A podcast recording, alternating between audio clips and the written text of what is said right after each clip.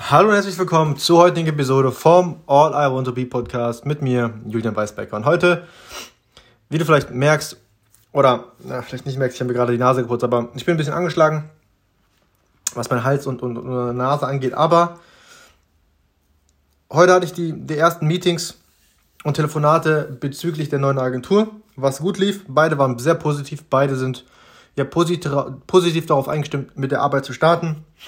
Ähm, diesmal habe ich ein bisschen die Gebühr von, von ähm, runtergesetzt von 2000 pro Monat auf 1,5 pro Monat. Wenn man als ersten, als die erst, für die ersten Klienten wir mal so einen kleinen Rabatt, ähm, weil der eine war auch nicht, die, der, der eine war auch ein bisschen ja, niedriger, was, was, was die Umsätze, Umsätze angeht. Und das war ein sehr, sehr junges Unternehmen. Deswegen bin ich da auch runtergegangen. Aber den Mehrwert, den ich heute liefern will, ist folgender. Denn mir ist heute wieder Folgendes aufgefallen. Egal ob es mit Sport ist, egal ob es mit der Ernährung ist oder mit der Arbeit, mit der Produktivität. Ich persönlich jetzt, und ich denke, das geht auch vielen, wenn ich allen da draußen spüre, große, ja, so, eine, so einen inneren Widerstand, eine Aufgabe zu erledigen, die ich mir vorgenommen habe. Und würde mich am liebsten mit etwas ablenken. Irgendwas Trivialem, was, was einfach leicht zu konsumieren ist und wo ich nicht denken muss oder mich anstrengen muss.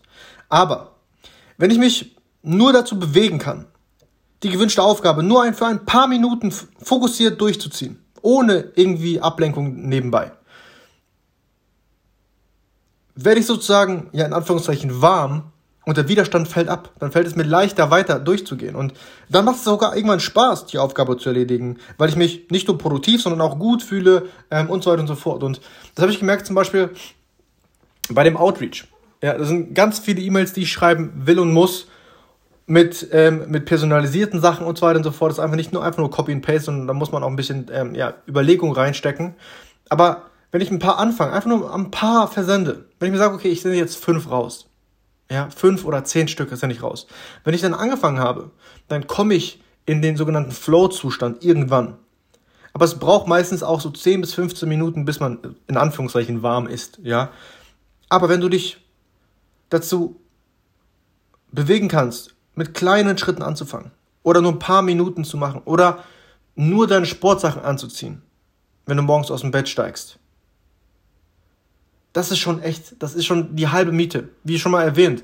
Für mich, wenn ich morgens aufstehe, ich mag es schlafen, mein Bett ist so bequem wie jeder andere und dann habe ich ja diese kleine äh, kleine Bitch Voice in meiner in meinem Kopf, so nenne ich sie zumindest.